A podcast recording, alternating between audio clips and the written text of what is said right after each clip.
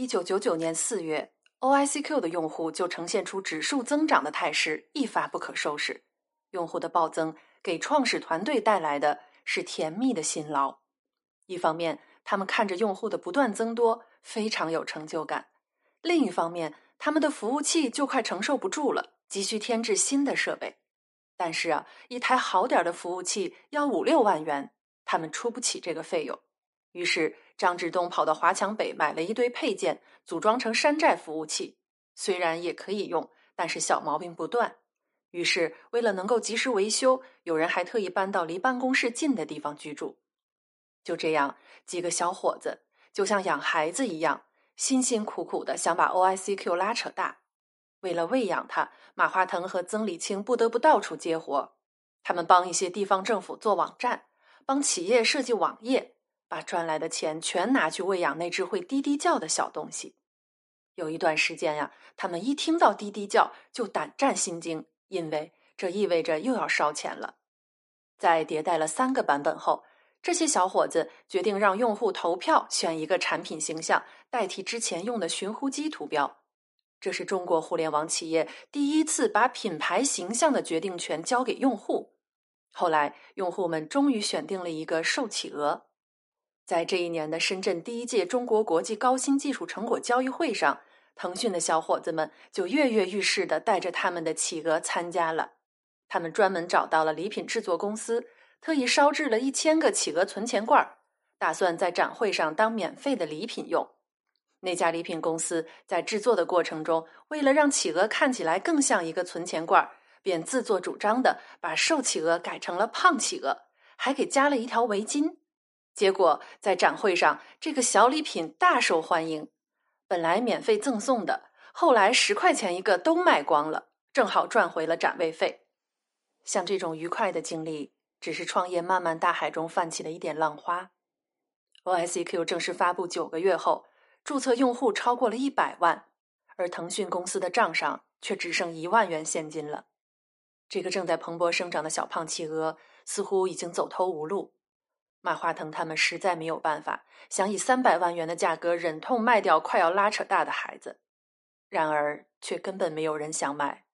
即使别人勉强出价，最高的也只愿意出到六十万。就在这个时候，运气来了。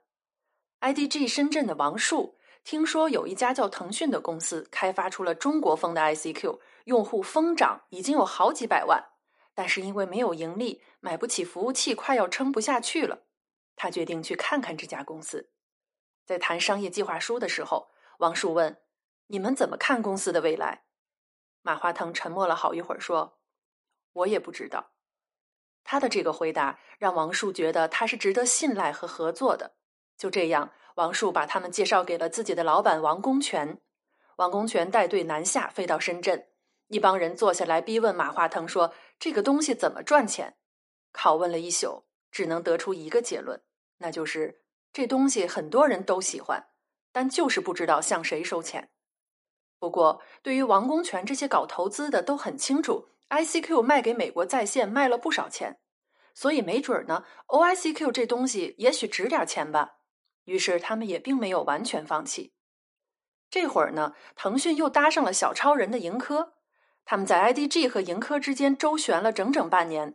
对 IDG 说，盈科对 OICQ 很感兴趣；对盈科呢，又说 IDG 马上就要投我们了。就这样，两千年四月，三方通过传真机正式签约了。这仿佛是一个美好的故事，有美好的人和美好的结局。人们看到腾讯现在的伟大和成功，总会理所应当的认为他一步一步走过来，一直是强者。然而，并不是。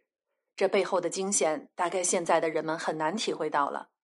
就在他们签完约的那个星期，纳斯达克崩盘了，互联网泡沫破裂了，八点五万亿美元的公司市值蒸发，思科的市值从五千七百九十二亿美元下降到一千六百四十二亿美元。而雅虎从九百三十七亿美元跌到九十七亿，也就是说，如果再晚几天，等到泡沫破裂，IDG 和盈科很有可能根本就不会投腾讯，而那样的话，我们就不会有 QQ 可以用了，世界也许会大不一样。这就是运气。多少人求之不得的世界上最神秘的力量。腾讯此时有如神助。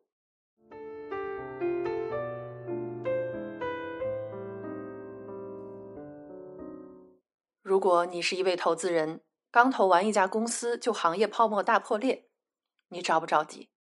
不知道有多少人能动心忍性，但反正 IDG 和盈科是有点急了，所以才没投多久，他们就开始张罗着找接盘侠。但是眼看着腾讯的用户就要超过一亿，却根本没有人愿意买他的股份。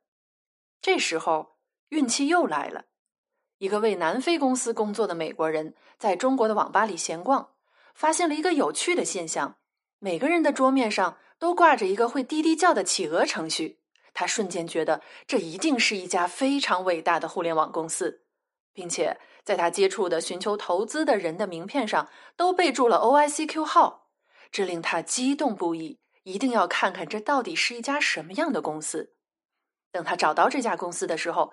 OICQ 已经改名叫 QQ 了，这家南非公司就是 MIH，他用前一年 IDG 他们投资估值的十一倍价格，愿意投资腾讯。IDG 那当然是大喜过望，恨不得立刻将手里的腾讯股份赶紧脱手。最后在王树的反对下，保留了百分之七点二。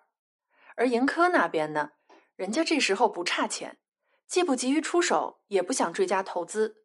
不过一年后，还是由于缺钱而把百分之二十的股份全部出售给 MIH，套现了一千二百六十万美元。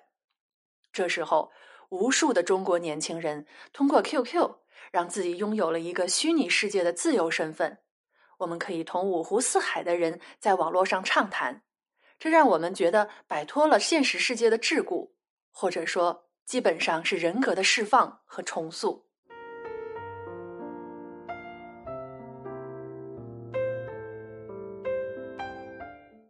而腾讯的好运气远没有到此结束，中国牛哄哄的运营商们这时候给腾讯来了一次神助攻。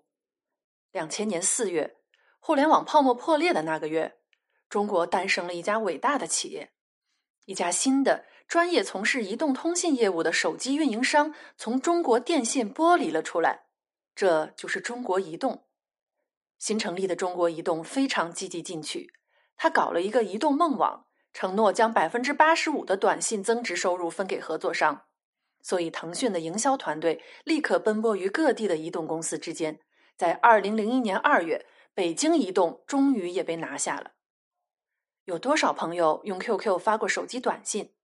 在那个还没有手机 QQ 的年月，这个方式在大学生中间非常受欢迎，能够让人在电脑端跟分布在各处的人联系，并且对于电脑端来说是免费的。这其实是某种形式上的移动互联，这个业务让腾讯彻底摆脱了没钱的日子。到二零零一年底，净利润超过了一千万元。也就在拿下北京移动的同月，QQ 每天新注册的用户破纪录的超过了一百万，在各大校园的机房里简直是一号难求。QQ 开始限制新用户的注册数，并且采取了付费注册的方式，但是被严重的抨击。腾讯遭遇了第一次舆论危机。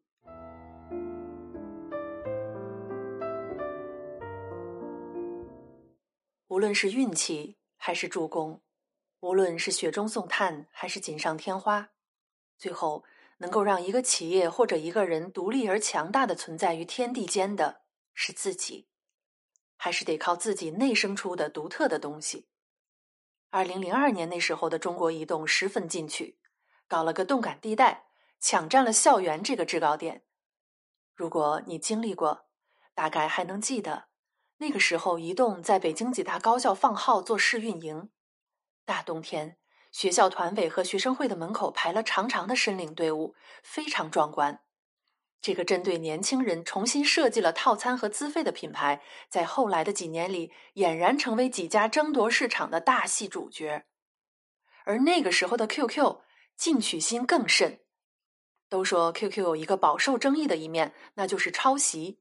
他的对手们总是通过舆论来给大家制造这样一种印象：似乎只要谁出了一个新东西，QQ 就会紧随而至，然后用自己强大的用户基础作为杀手锏，干掉一切对手。如果你认可这种说法，那么也许是你忘了，当初二零零二年 QQ 群聊功能出来的时候，给我们的社交和工作带来了多大的便利。而这个功能是 QQ 突破性的创新，从此网络上的单链沟通变成了交叉链沟通，而我们通过网络寻找到了陌生人以外，还可以与亲近的熟人，就像在现实中一样，在网上拥有了一个社交生活圈。可以说，这个功能是革命性的，是中国特色的社交网络，并且比 Facebook 早了十八个月。有了动感地带和 QQ 群聊。中国的年轻人前所未有的在无限的世界团聚在了一起。读到这里，我想起了伟人的那句话：“世界是你们的，也是我们的，但是归根结底是你们的。你们青年人朝气蓬勃，正在兴旺时期，好像早晨八九点钟的太阳。希望寄托在你们身上，世界是属于你们的，中国的前途是属于你们的。”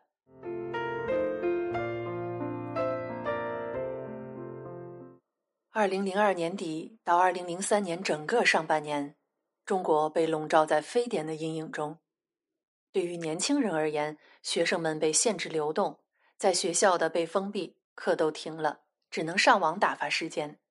在家的也尽量不外出，绝大多数时间都在家里待着上网。正是在这个时候，QQ 正式推出了收费的 QQ 秀。这不算革命性的创新。因为在它之前，网易和友联已经有了这类的虚拟换装服务，但是网易没有主力推，而友联的用户基础不够，这就如同当初从几家汉化的 ICQ 产品中脱颖而出一样，QQ 把年轻人排解现实中认同焦虑的突破口发挥出了极致的效果。不知道是天意还是什么，这一服务的推出又恰恰赶上了非典时期。要知道，这是年轻人们空前绝后的拥有大量上网时间的时期。这一次，QQ 通过温柔的手段，终于真正的做到从用户的口袋里把钱掏出来了。而腾讯此时此刻从即时通信服务提供商摇身一变，成为一个真正的发掘人性、出售娱乐体验的虚拟帝国。